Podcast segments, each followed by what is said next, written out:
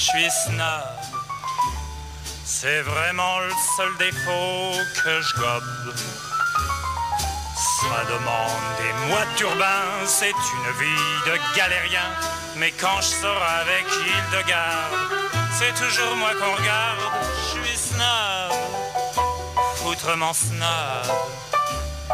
Tous mes amis le sont, on est snob et c'est bon. Muy buenas noches, queridos oyentes, queridos lectores, bienvenidos a un nuevo encuentro de este programa radial denominado Las ñoñas. Eh, las vamos a estar acompañando hoy durante una hora acá desde Radio Nacional. Estoy con mi compañera Julia Zamora. Hola Juli.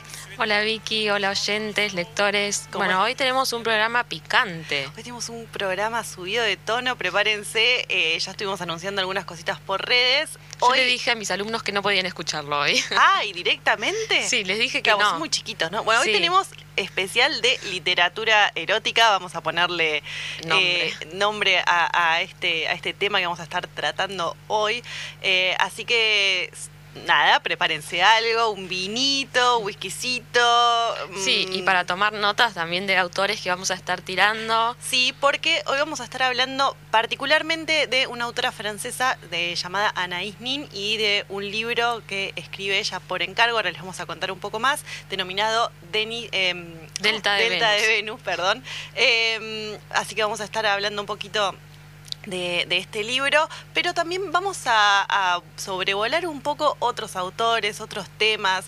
Vamos a hacerlo como un poco más amplio. Sí. Hoy no tan específico, eh, así que si les interesa, a veces es difícil, ¿no? Encontrar literatura erótica que esté buena, o sea, que no caiga, digamos, en, en lugares así como muy edulcorados o, o medio, no sé, a mí como que mm, me cuesta. Sí, sí, sobre todo eso, que la, que la descripción sea lo suficientemente buena como para que uno se meta casi como si fuera una peli, ¿no? Sí, pero sin ca- a mí me gusta que no caiga específicamente así en lo porno total. ah, no, así claro, como sí. muy De hecho, eso, hoy también tenemos para mencionar esto, la diferencia entre pornografía y, y- y el- y lo erótico, ¿no? Que la pornografía vendría a ser como lo bien explícito Sí, y lo erótico es como que te deja, viste, Te va espacio a la fantasía, viste, como que uno repone ahí cierta información que no está dada y es, es como mejor, sí, a mí interesante. Sí, y como todo, como toda literatura, también tiene que ver eh, el, el que lo cuenta, la capacidad que tiene como para meterle un poco de arte,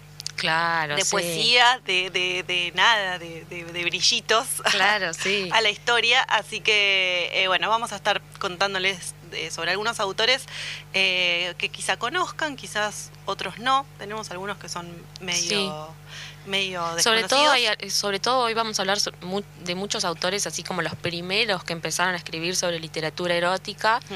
Eh, Después tenemos algunos datitos sobre, sobre sexo. Sí, de, de todo. Tenemos algunos datitos sobre fetiches, tenemos algunas historias raras, cómicas, Amoríos, bizarras, amoríos amoríos, eh. entre, entre el mundo literario, personajes así como muy famosos que han tenido vidas intensas a nivel sexual, a nivel amoroso.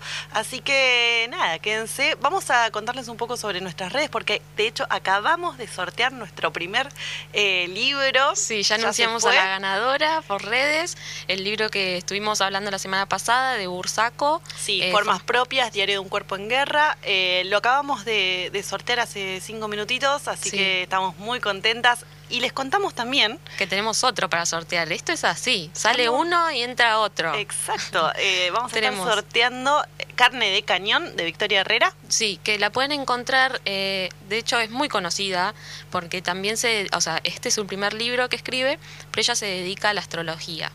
Y su Instagram es astro-viking y es reconocida. Eh, Sí. Así que, bueno, El eh, libro estar- lo, lo tenemos acá justo con nosotros, lo estamos chusmeando, parece súper interesante. Sí. Eh, si se lo quieren ganar, nos pueden seguir en arroba las.ñoñas, acuérdense que no hay N en Instagram, es NI, eh, y ahí vamos a estar eh, de- mañana probablemente Sí. ya subiendo toda la información como para que puedan participar. Eh, estén, estén atentos, que están buenas ganarse, libri- los- Obvio, ganarse libritos. Este, el mejor sorteo, aparte después lo pasan a buscar acá por la radio, todo te queda muy lindo. Exacto, todo muy piola. ¿Qué, algo, algo más tenemos para decir en este primer bloque, en este arranque de este no, programa? también eso, que estamos en Twitch, las ñoñas también pueden vernos por streaming si no tienen radio o... o Sí, y muy importante en Spotify, ¿no? Sí. Tenemos todos los episodios subidos, eh, así la que... playlist sí, musical. la playlist musical. Ya tiene como 70 temas más o menos. Es que ya montón. llevamos unos, unos cuantos programas. Eh, si, si no saben qué libro leer eh, y necesitan reseñas, acuérdense que estamos en Spotify y hay un montón de libros que ya trabajamos. Eh, y bueno, y hoy, nada, está bueno, ¿no? Sí, Así está que genial. Un programa especial. Eso, vayan, vayan preparándose al- algo rico, poniendo, o sea, tono, que dentro de poquito ya arrancamos con, con este tema. Sí. Vamos a este escuchar un tema y Dale, volvemos, y volvemos, con todo. Volvemos.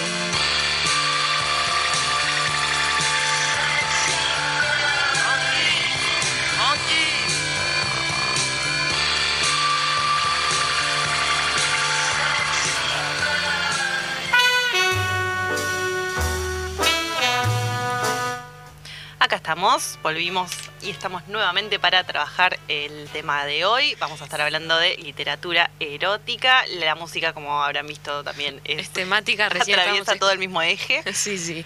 Bueno, vamos a hablar de Anaïs Nin. La primera data muy importante, casi lo más importante del programa, es la cantidad de nombres que tiene esta señora. Sí, la amo. Se llama Ángela, Anaís, Juana, Antolina, Rosa, Edelmira, Nin Culmel. Tremendo.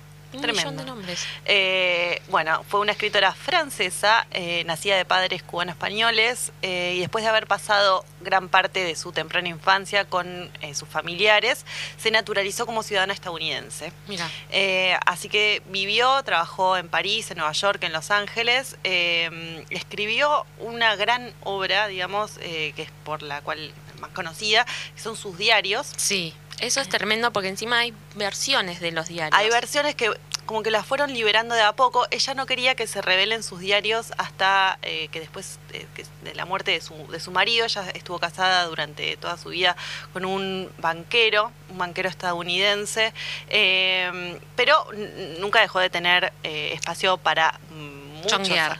muchos amantes. Claro, muchos sí. amantes. Ella se casa con este banquero llamado Hugo, ahora te digo el nombre específico, Ian Hugo se llama Hugh Parker Killer, eh, pero en, la mayoría de los lugares lo encontramos como Hugo. Huguito. Huguito como que le soltaba, le soltaba la mano y la dejaba, la dejaba hacer. Ella, por ejemplo, tenía en, eh, en, en las orillas del Sena eh, un barco de esos vivienda, ¿viste? Ay, sí. En, en París, así que cada dos por tres se iba allá y Claro, era como, como un se telo tomaba- móvil. Se tomaba como unas vacaciones, sí, hacía la suya, hacía la suya y él como que no, no, no protestaba demasiado, la, la dejaba hacer.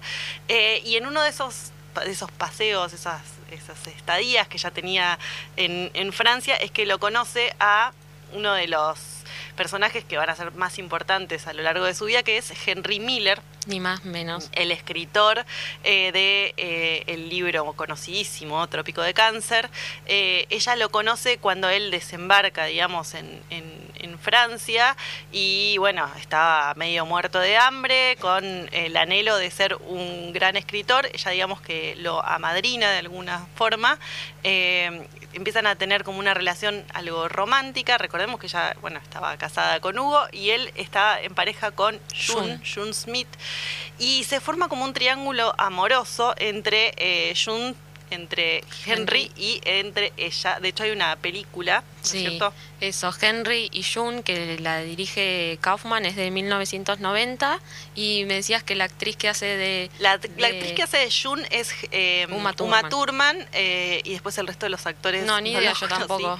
La ah, está, está, mira, Kevin Spacey hace de Richard, no sé quién será.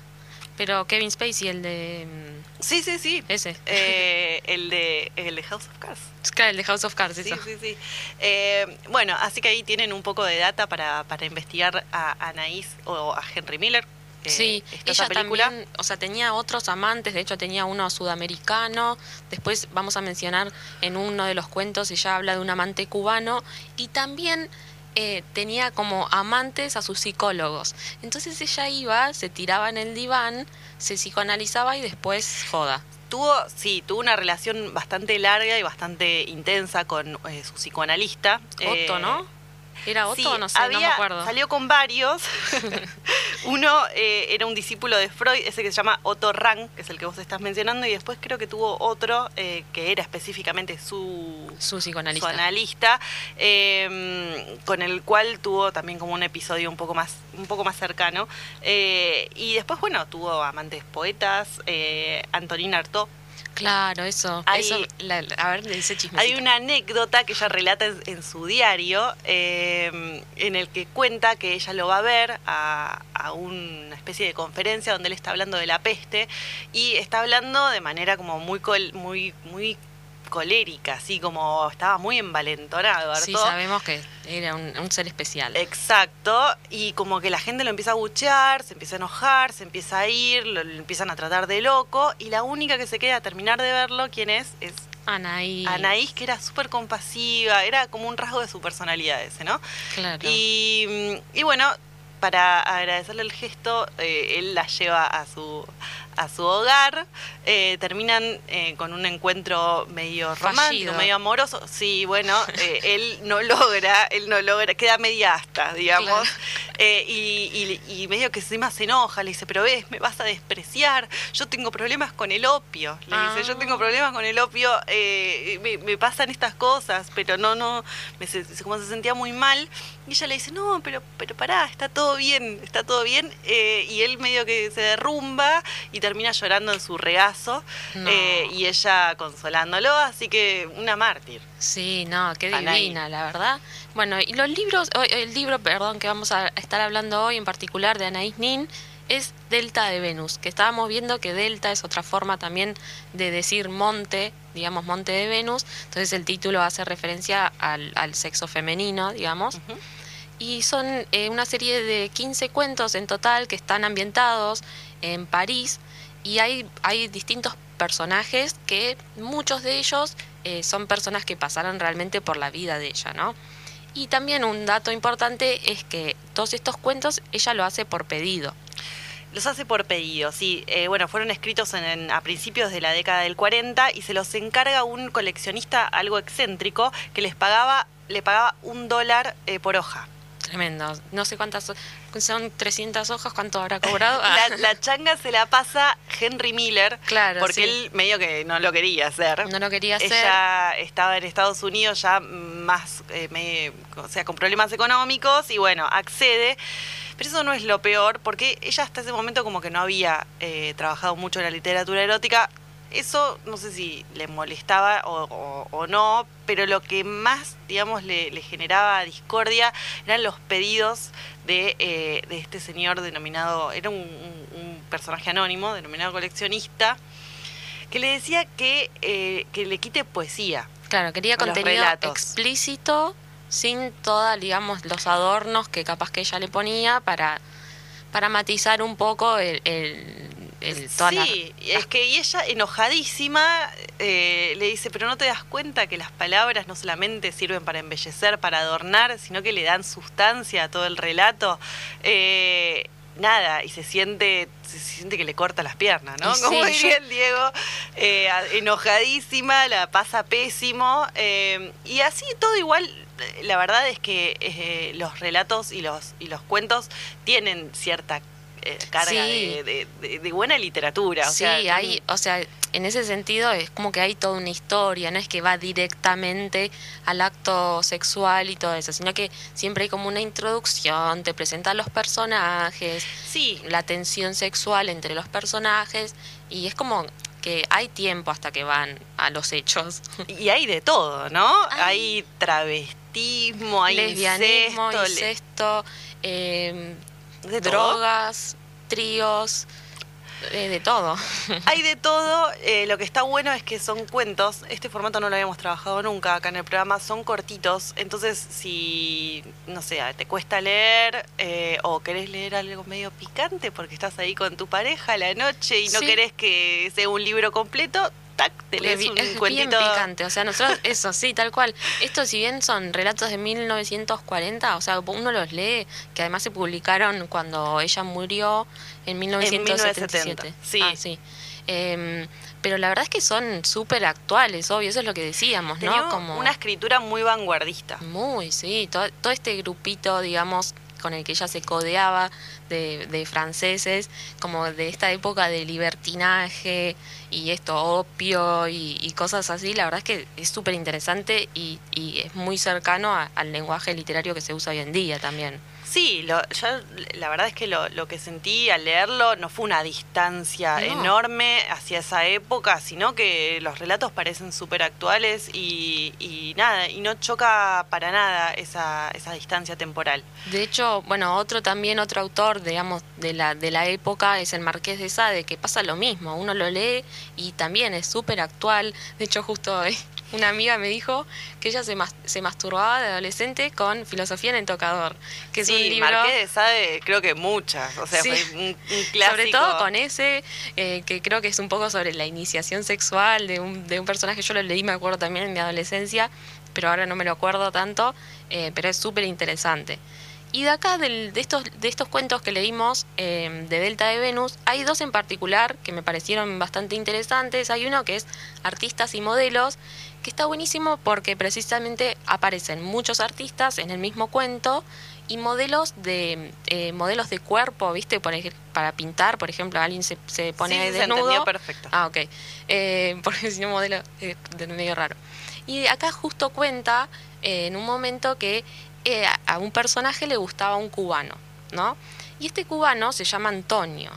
Y parece que está inspirado en un, en un hecho real de un encuentro que tuvo Anaïs Nin con Antonio Gatorno, que es un pintor cubano moderno. Entonces, viste, como que ella va mezclando con cosas de, de su vida personal y, le, mete a, hace esta historia. Y en este caso justo es la historia de un del marido que le pone un cinturón de castidad a la esposa, muy gracioso esto, y le deja la llave a su amigo para, para que la cuide, digamos. Alto ¿no? encargo, ¿no? Alto encargo. Y dice que él no, había, había cabalgado un par de millas nada más y viene su amigo de atrás gritándole, me has dado una llave equivocada. o sea que imagínate qué amigo, ¿no? Te digo, ese encargo. No. Tremendo, tremendo. Y después, esto es, es interesante porque en este caso, eh, la mujer de este personaje, que es Luis, le, tenía mucho, mucho deseo sexual. Mucho. Y entonces el marido en un momento le empieza a pedir a sus mejores amigos que se acuesten con ella para que no caiga en manos extrañas. O sea, se me la gamba. Sí, tremendo. Y es muy interesante que él dice que le temía a los extranjeros, en especial a los sudamericanos, a los negros y a los, los cubanos, porque sabía que ellos tenían como potencias sexuales muy buenas. Entonces tenía miedo de que se cruce con uno de esos y se vaya. Claro. Y es lo que pasa precisamente. Ella sale y dice, pasaba, eh, pasaba sus días en Ledom y ahí encuent se encuentra con este Antonio, ¿no? El, el, el, pintor cubano, se van a una habitación de hotel y dice, mira, dice, eh, dice que el cubano hacía de la mujer una fiesta tan completa que no quería volverla a ver después. O sea, oh. era completísimo. Y acá hay un par de cosas que dice ella. Eh, dice, no pronunciamos palabra hasta que llegamos a su apartamento. No me había tocado, no necesito hacerlo. Su presencia me había afectado de tal manera que me sentía como si me hubiera acariciado durante mucho tiempo. Imagínate, no, acá se prendió, se prendió. todo, sí, eh, no, no. Con, con, con, este, con este cubano. Después, otra historia que aparece también, que esto se relaciona con el listado de fetiches que vamos a dar después, eh, es la historia de también un pintor que lo que, lo que hacía era que le gustaba, pero verla a la mujer en ropa interior, pero no las tocaba. Entonces Ajá. dice, dice, no te preocupes, le dice a, a, la modelo de cuerpo. En realidad no me gustan las mujeres, nunca las toco. Me gusta solo la ropa interior, me gusta ver las mujeres en ropa interior. Bien. Si la tocara usted, me volvería impotente enseguida. ¡Apa! Sí, tremendo. Bueno, lo bueno es que avisa, está todo claro. Sí, viste, y no la toca, así que en eso, viste, no, no, no, no se pasa. Y después otro de los cuentos que habíamos visto, Lilith, hmm. es súper interesante también de una pareja en la cual la mujer no tiene deseo sexual y el marido le dice como que le va a dar un, una, una, droga, una hierba que se llama yoimbina, ¿no? Hmm. Que acá no te dice es un estimulante con efectos afrodisíacos que de, que de hecho se da también eh, por, con prescripción médica, pero para tratar temas como, no sé, la sequedad en la boca o disfunciones sexuales. Y entonces dice que como que le da este, este té para que tome o algo así. Y ella dice que así todo no tiene ningún deseo sexual. No se un pelo. Pero en el medio, ella pensando que ya había tomado esto, porque después en el final del cuento dice que al final nunca se le había dado al marido, en el medio va al cine sí. con su mejor amiga Mabel y como que se cachondea. En el cine en, le empie, empieza a tener fantasías sexuales con, la... con, con, su amiga, con toquetearla ahí en el medio del cine. Claro, ahí está el, el vendría a ser como el, el problema, ¿no? Claro, o sea, el, la, exacto. Entonces, tenía algo reprimido ahí, una orientación sexual que no estaba asumiendo. Claro, y esto de hecho también se relaciona un poco con la vida de, de Anaïs Nin, porque dice que ella en un momento llega a un, como un aburrimiento erótico que lo, digamos, se, salva con la bisex- bisexualidad. Sí, porque eh, pr- primero aclaremos que ella llevaba una vida así como un poco aburguesada eh, con su marido Hugo y que, bueno, eh, se divertía por, por, los, por, otros lados, digamos. Pero incluso en su relación con Henry Miller, según lo que, lo que cuentan las, las buenas o malas lenguas, no sé, hay que elijan Mm, lectores. lenguas, tiene todo que ver. Eh, no tenían tampoco un- una relación sexual del todo satisfactoria, por lo menos para ella. Ella es lo que, lo que cuenta en, en sus diarios, pero sí con, eh, con su mujer, con Jun. Jun, claro, sí. Ahí estaba la. Y este cuento me dio que entonces ahí lo, eh, esto que le pasa a, digamos, a, a ella, a la autora, lo transfiere a sus personajes. Y bueno, y acá en relación a esto que decíamos de la Joinvina, es interesante porque dice que hay una anécdota de un aristócrata que a la edad de 40 años, cansado ya eh, de hacer el amor con todas las mujeres atractivas de su tiempo, se enamoró tan violentamente de una bailarina que solo tenía 20 años, que se pasó tres días enteros con sus noches copulando con la ayuda de Joinvina. Tres días. Sí, lo, lo que tienen las historias es que son, son un poco locas. ¿No? Sí. Eh, pasan por todos los espectros, digamos, no, no, no, no caen en lugares comunes con respecto a, a- a lo que podemos encontrar de, de- de sexualidad. Eh, entonces es re divertido, no sabes con qué te vas. No, a- eso, tal cual. te va a salir decís, la autora. En un momento de incesto y vos me contabas esto que hay como un rumor sobre que ella estuvo con el padre. Ella lo escribe en sus diarios. eh, ella escribe 35 mil hojas de, de diarios eh, que se, se publican en dos etapas. eh, la última en la década del 90. Ahí sale, digamos, todo, toda su vida sexual, que es la parte más jugosa. Sí, tal todo, cual. lo- todo lo que queríamos eh, leer los, los seguidores de Anaís. Claro. Eh, de Anaín, perdón. Y, y bueno, entonces eh, ahí ella cuenta que tiene una relación algo incestuosa, algo, bueno, del todo incestuosa con su padre. Eh, su padre la abandona cuando ella tenía 11 años y, y se vuelven a ver eh, ya en su etapa adulta. Eh, tienen como una especie de encuentro en, en un lugar medio alejado Mm. y, y bueno, y ella relata eh, una, un encuentro sexual romántico eh, donde él le, le dice algo. Él era muy mujeriego también. eh, ella, ella también tenía este perfil bastante.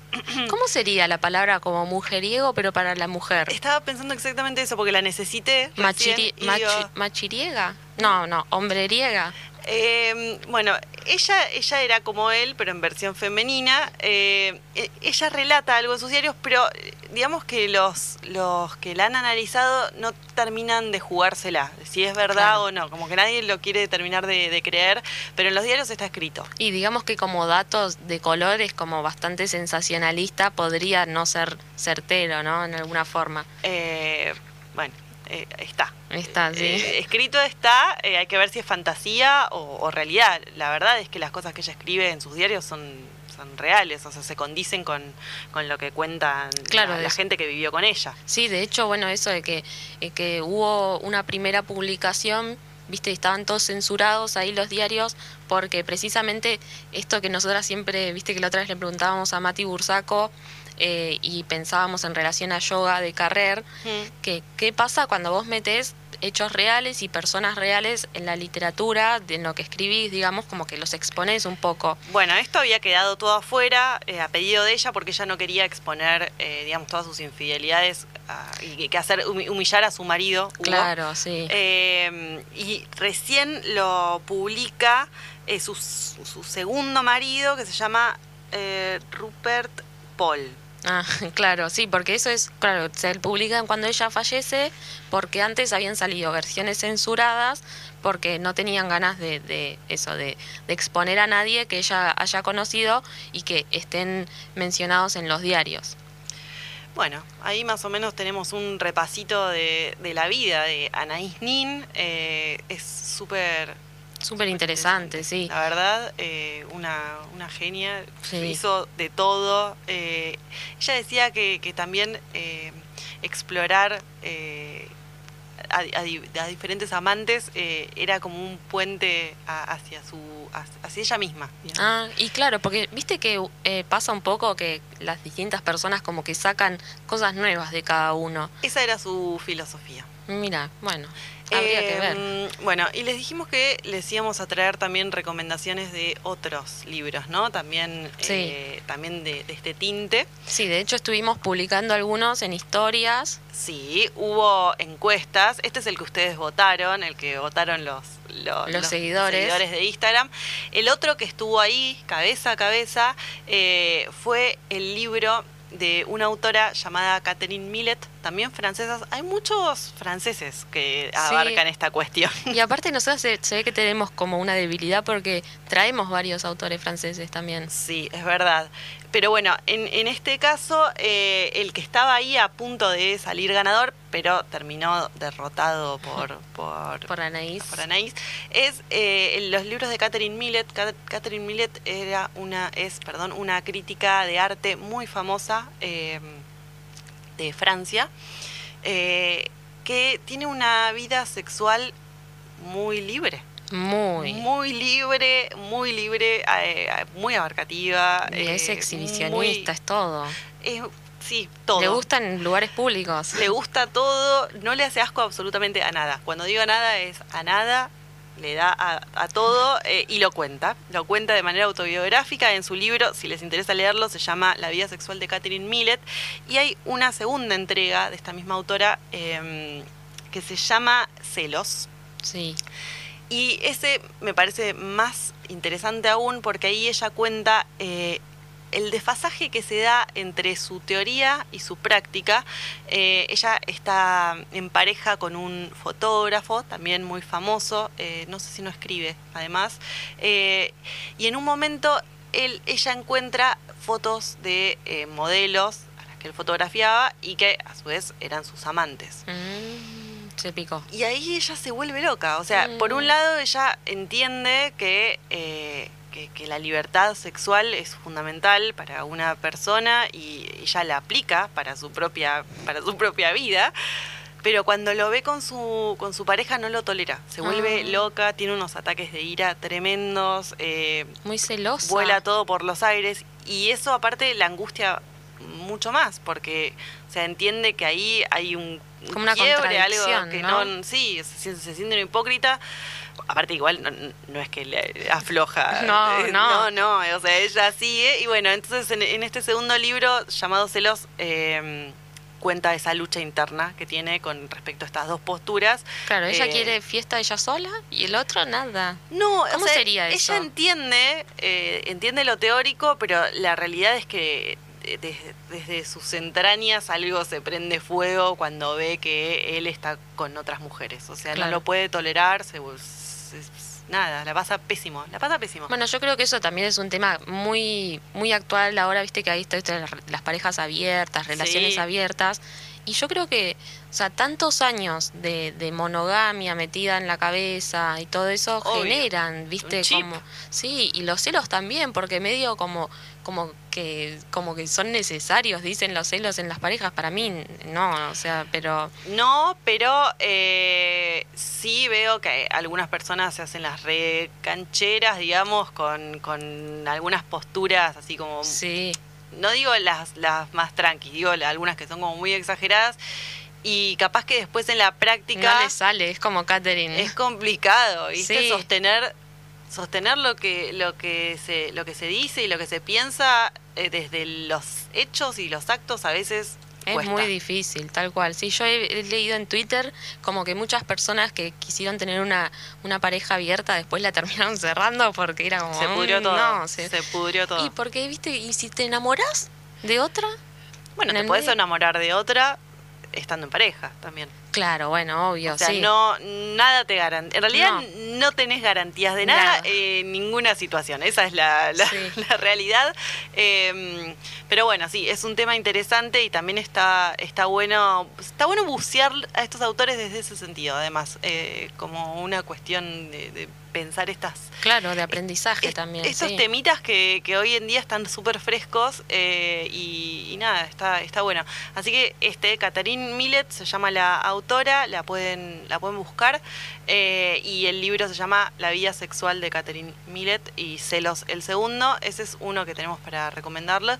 Después, si les interesa los hados, por ejemplo, ahí tenemos eh, otro que habíamos puesto para que voten que se llama Historia de O. Sí, ese, ese también fue bastante votado. Eh, ese es tremendo. Con golpes. Tremendo. Eh, es una pareja, él la lleva a ella a un castillo. A las afueras de, si no recuerdo mal, París. Yo lo leí hace un par de años este libro. Todos de París. Sí, sí, son, estamos, ¿Qué estamos es ahí. de- el país del sexo. Y bueno, y adentro de ese castillo pasa de todo, ella en, en rol de, de sometida eh, y, y bueno, y Claro. le- léanlo. Claro. Qué loco, porque viste que recién ahora se le llama eso, viste que están las, las siglas, esas BDSM, que es bondage, ese era de sadismo, No. D de... mm, Pará, eh, vamos el a D de dominación, D de dominación, S de sadismo y M, No sé decir, pero voy a, bus- voy a buscar historia de O sí, porque como... en 1954 fue Mirá, publicada. Claro, y recién ahora se le pone nombre a, a- a todos esos fetiches. Bueno, ahora en el próximo bloque vamos a, vamos a nombrar algunos Sí. eh, de así fetiches sexuales conocidos y no tantos, hay algunos que son muy raros, eh, que ya ahí, cuando, ya cuando es muy raro, se le llama parafilia. ¿Querés que sí. vayamos un Sí, un- tema dale, sí, y después mejor. nos metemos de vuelta con Sí, todas sí, estas dale, cositas? dale. All of us. Give me a run for my money. There is nobody, no one that'll run me. Another world premiere. So give me a run for my money. Sipping bubbly, feeling lovely. Living lovely.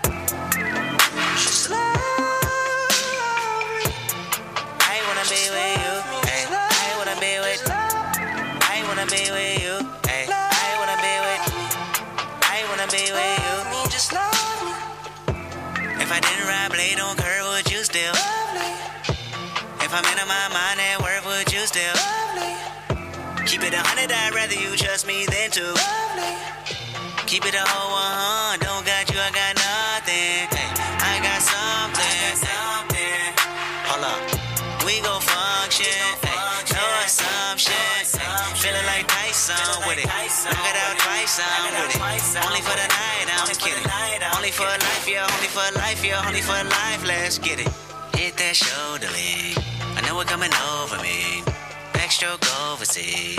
I know what you need. Already on 10, all money come in. All feeling go out. This feeling don't drought. This party won't end. If I didn't ride blade on curve, would you still? If I'm in my mind at work, would you still? Keep it a hundred, I'd rather you trust me than to.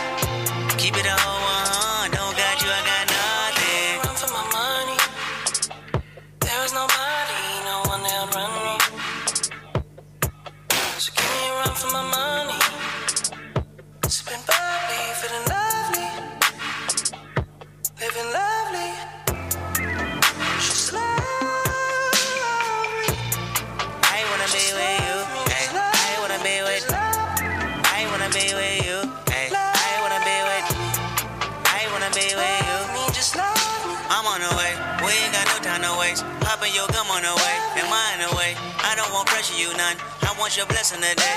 Oh, by the way, open the door by the way. Tell you that I'm on the way. I'm on the way. I know connection is vague. Pick up the phone for me, babe. Damn it, we jamming. That had a two from your nanny. Curving your hip from your mammy. Remember, Gardena, I took the studio camera. I know go be mad at me. I had to do it. I want your body, your music. I bought the big one to prove it. Look what you made. Told you that I'm on the way. I'm like an exit away. Yep. If I didn't ride blade on curve, would you still?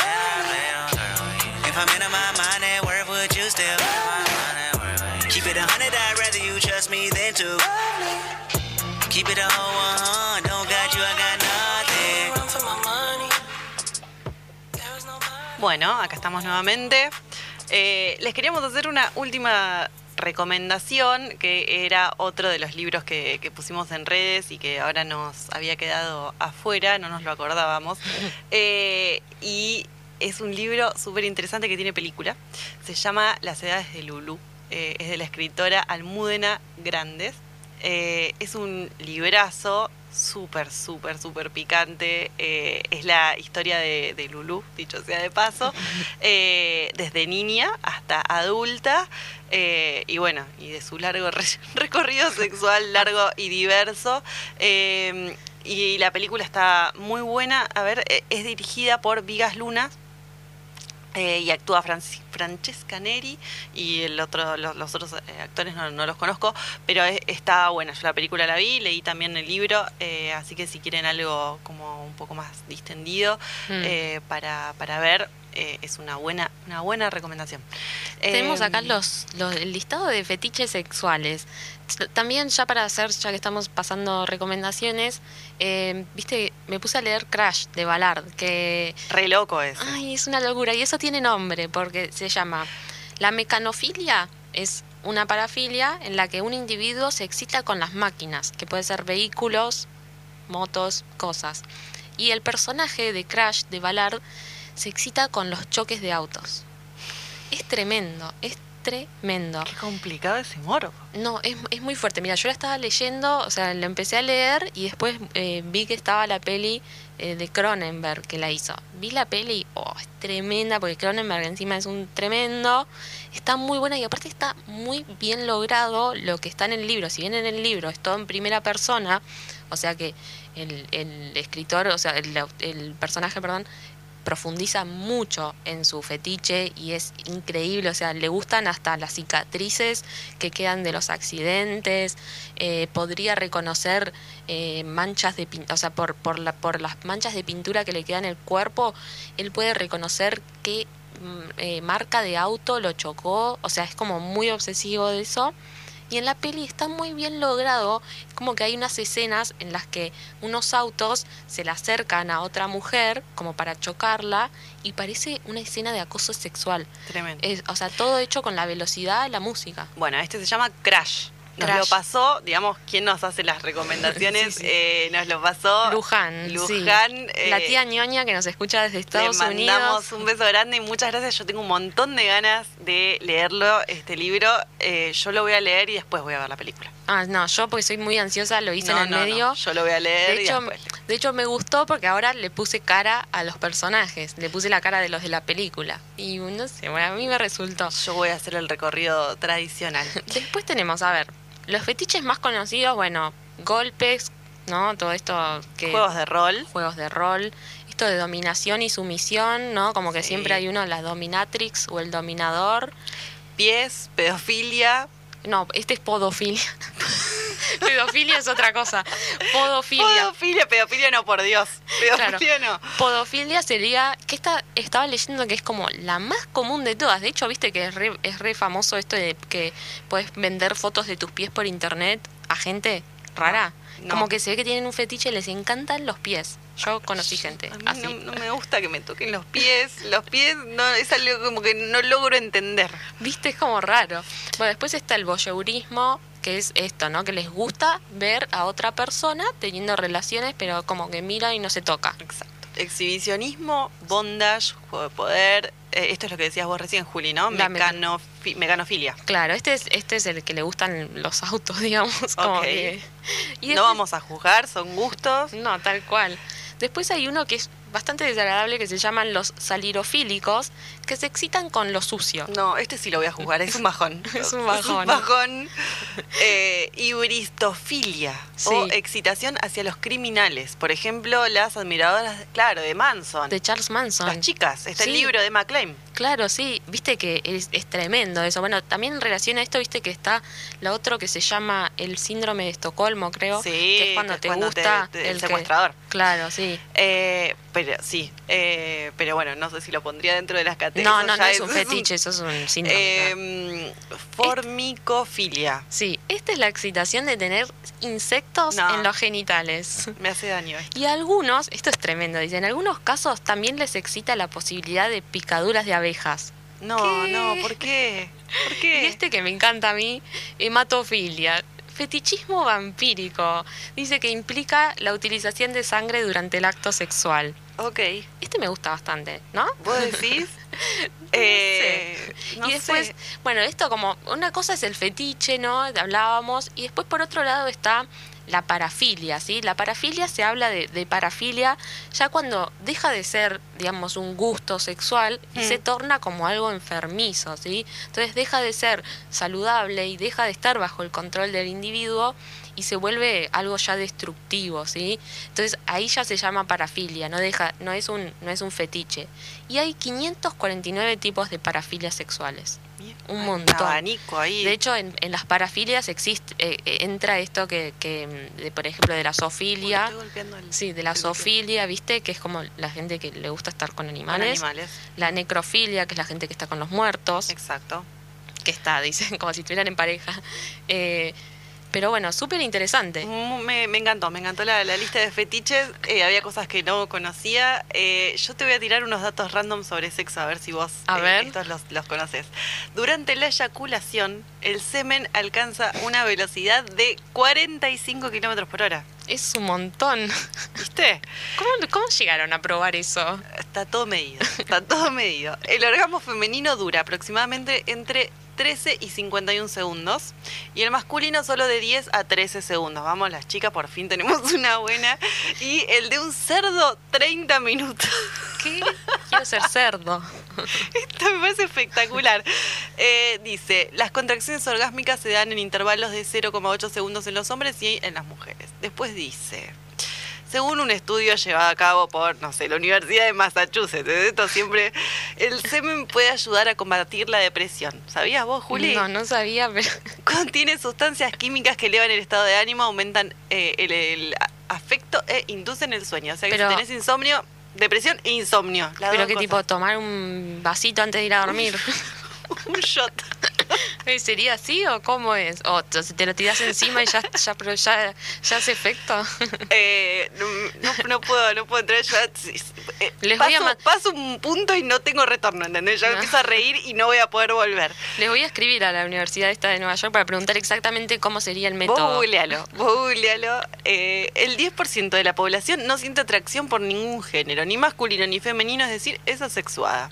Bueno, muy bien. Eh, una distinción, acá hablamos hoy de eso, una distinción entre erotismo y pornografía, tanto en el cine como en la literatura, eh, tiene que ver con que el objetivo de la pornografía es mostrar el acto sexual, no le interesa el contexto cultural, político ni filosófico, esto es lo que quería el, el coleccionista de... Claro, sí, quería eso, quería literatura pornográfica, no erótica. en cambio el arte erótico eh, tiene un objeto que para empezar ni- eh, ni siquiera es visible, intenta representar el deseo, una fuerza de la psiquis humana que nos lanza hacia determinadas personas como si en ellas hubiera algo esencial para nosotros. Claro, como que busca eso, eh, bucear un poco en la fantasía, ¿no? En lo que queda sin, sin ver, sin decir y todo eso. Y después, otro datito así de color eh, que teníamos para traerles, eh, por, por si les interesa el tema de, de- Vendría a ser como la revista Caras de- del mundo literario, la revista Gente.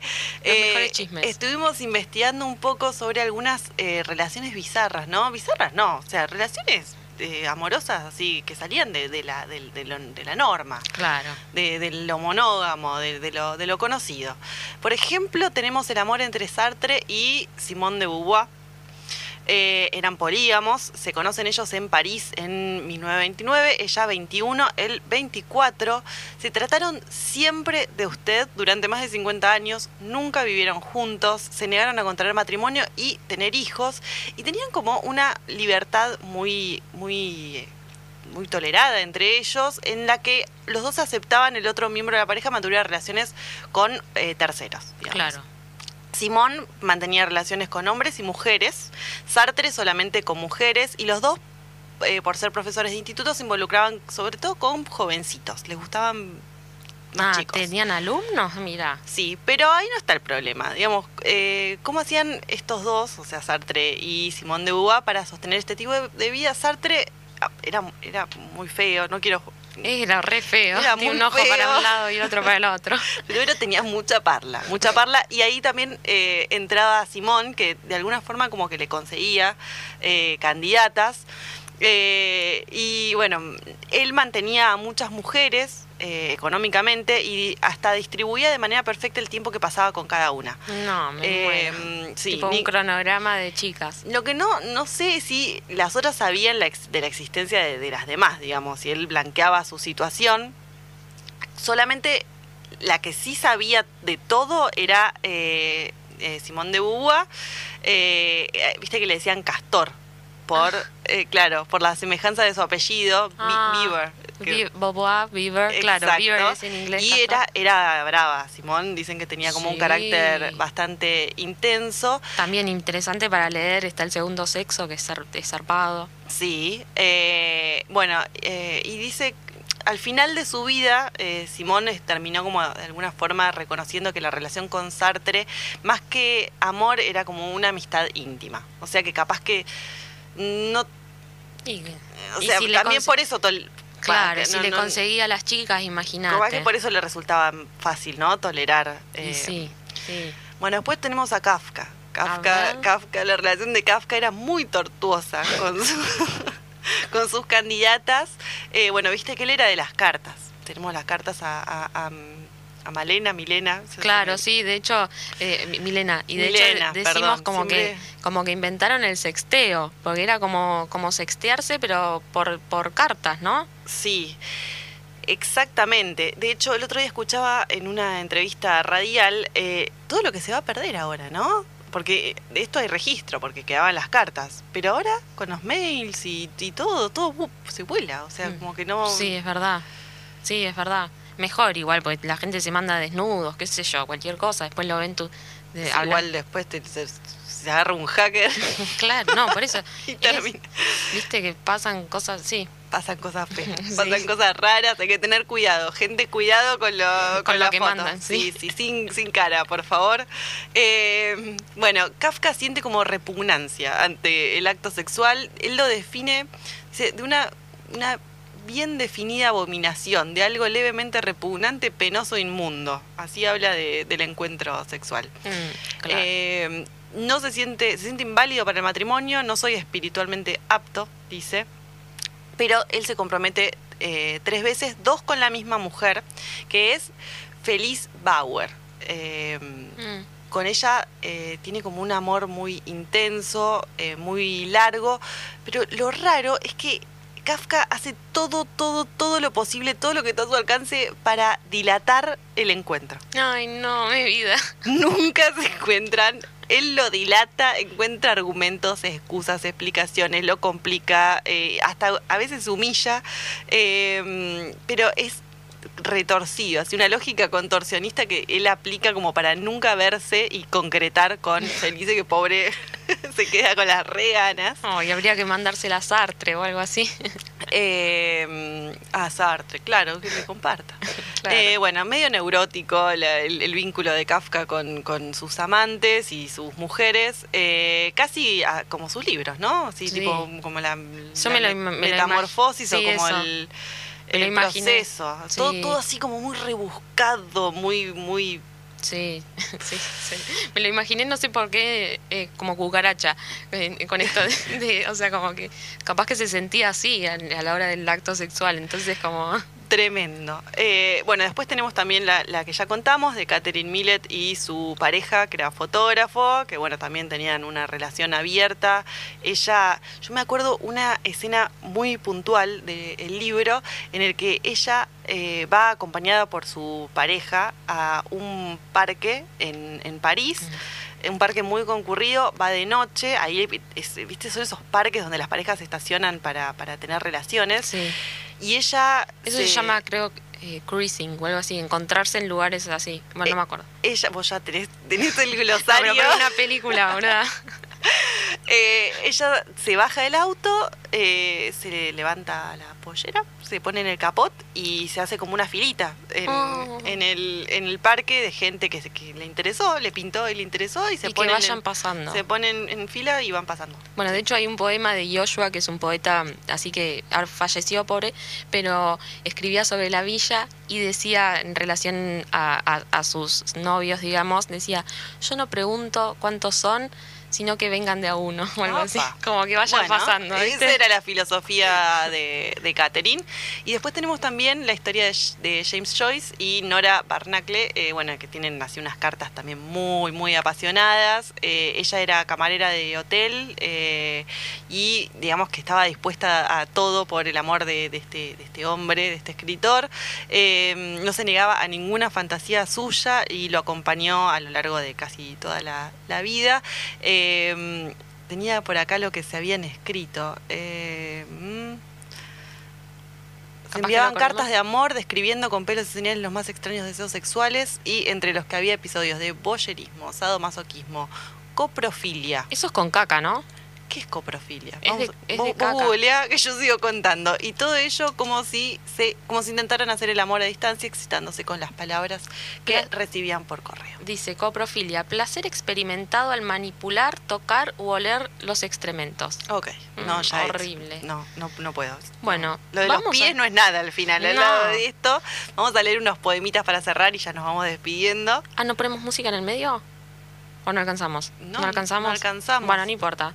Tenemos, tenemos acá un poema de Anne Carson, que nos encantó.